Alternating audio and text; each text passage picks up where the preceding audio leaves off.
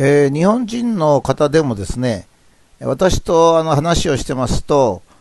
えー、結局、この前の大東亜戦争がですね、非常に悪い戦争だというイメージを強く持っておられる方が、まあ、比較的多いわけですね。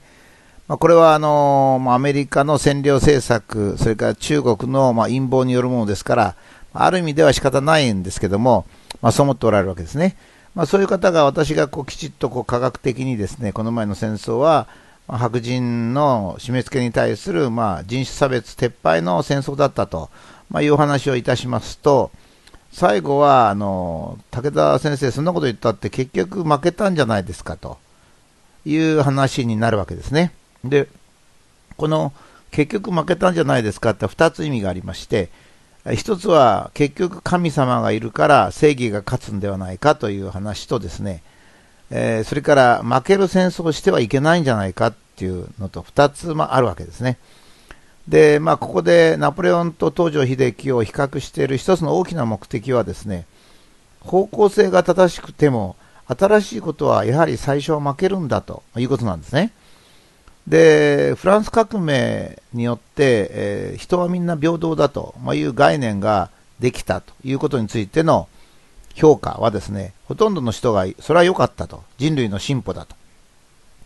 それまで生まれながらにして王様だったり、生まれながらにして、えー、貧乏な子だったりするのが、誰も生まれながらにして同じだというのは素晴らしいと。確かにナポレオンが、あじゃあ、フランス革命が成功し、ナポレオン戦争が行われ、ナポレオンが勝ってる時に、え多くの例えば南アメリカの国はですね、次々と独立もしくは独立戦争が起こりますね。そして、え大体この一段落した時には、ヨーロッパでは神聖ローマ帝国のような古いものはなくなり、え南アメリカの諸国はみんな独立し、それから、まあ、一旦王政に帰ったフランスなんかでも、やはり共和制、つまり民主主義に変わっていくという力はあったわけですね。ですから方向としては間違いない。しかし、フランス及びナポレオンの運命はどうなったかっていうと、まあ、だんだん、ヨーロッパ全体を制覇するのは難しくて、ロシアとの戦いでは、60万人の兵士のうち、わずかフランスに帰ったのは2万とか3、6000、あ、2000から6000だったと。こう言われてるわけですね。まあ、日本の戦争よりかもっとひどかったわけです。それから、まあ、一回、一旦エルバ島に流されて、この前なんかで私どっかでセントヘレナに流されてというのを言ってたんですけど、セントヘレナは2回目ですね。最初はエルバ島に流されて、それで、その、また復帰したんですけども、結局ワーテルローの戦いで、えー、連合軍に、敗北をいたします。そして、えー、もう、その絶対に、戻れないところということで、セントヘレナ島に流されて、そこで、え、極死をしますね。だから、あれあれほど華やかだったナポレオン、それからあの死後も尊敬されるナポレオンですらですね、やっぱり新しいことの先頭を立った人っていうのは、やっぱり負けて悲惨な最後を遂げるんだっていうことなんですね。それから日本の場合ももちろん、あの、日露戦争から第一次世界大戦までは華やかだったんですが、まあ、その後少しずつ敵も増え、えー、包囲網も増えて、そして大東亜戦争をやるときには、まあ、戦っても亡国、国が滅びる。戦わなくても亡国という状態に追い込まれて、そして戦いを挑み、初戦は大いに勝ったんですが、途中からやっぱり周華適切で負けて、ついに最後は、まあ、この写真は特攻隊の写真を貼っておりますが、えー、特攻隊も出して頑張ったんだけども、それでも敗れてしまった。えー、首脳部は全部東条英機はじめ公主権になったと。えー、銃殺にもならずに公主権になったっていうことも復讐戦の一つであるということがわかるんですが、まあ、そういうことになったわけですね。えー、つまりあの日本の歴史だけを、まあ、考えますとやっぱり人間の目は狭くなりますもんですから。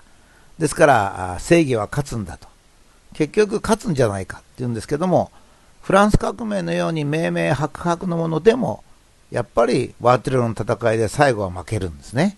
これはあの、周化適切ということは当たり前なんですね。古い勢力の方が数が多いし、力も強い。それに対して、あの、新しい方は勢いはあるんですけど、やっぱり数が少ない。やられてしまうんですね。まあ、日本もそうです。えー、諸国民が平等であると。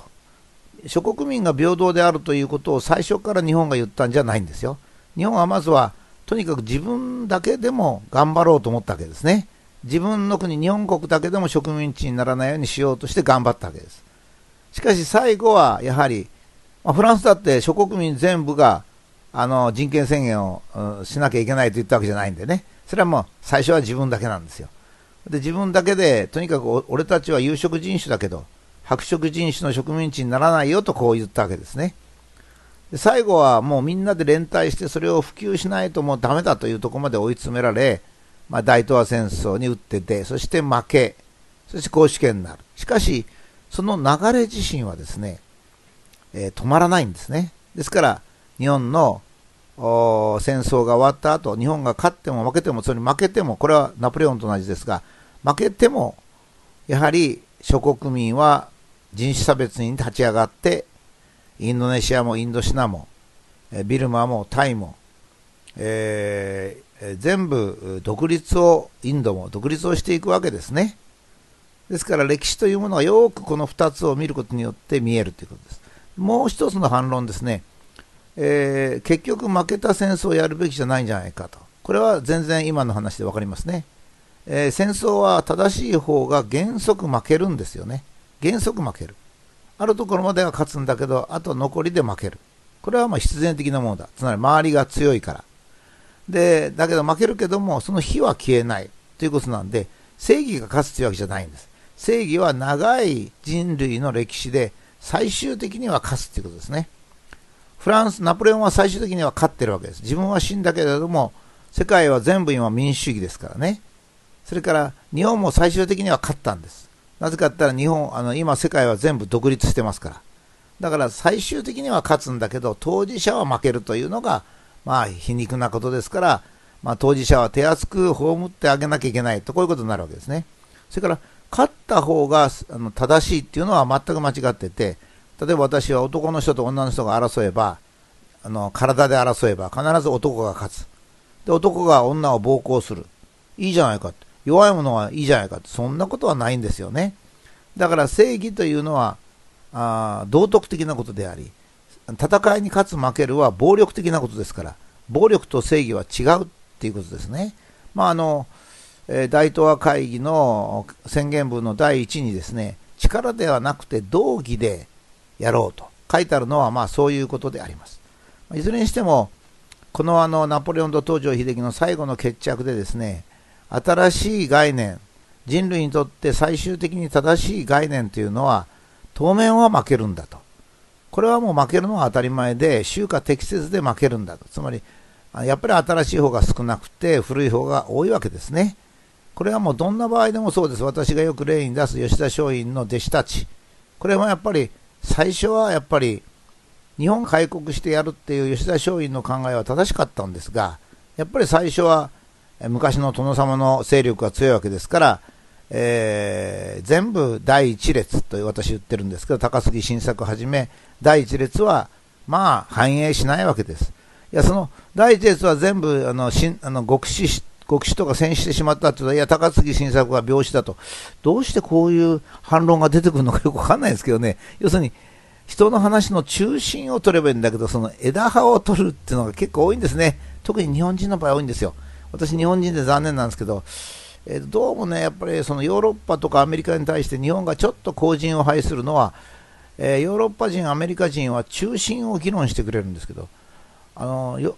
日本人はちょっとね、上げ足を取るっていう傾向があるんですね。ですから吉田松陰の第一列、草加現場とか高杉晋作とかいうのは、えー、みんな戦死したっていうと、いやいや、病死もあるとこう来るしですね、そういうのがもう話がごちゃごちゃになってですね、わかんなくなっちゃうんですね。ところが第2列、ある程度まで世の中がそうだと思ったら今度は成功していく。それが伊藤博文とか山形有朋とか、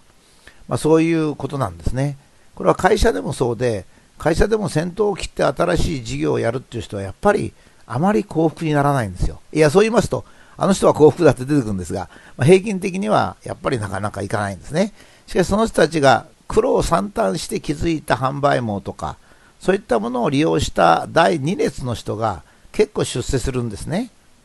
まあ、世の中、歴史とか世の中とか人の心ってのはそういうもんだというふうに思うんですね。よく日本の歴史だけ見て、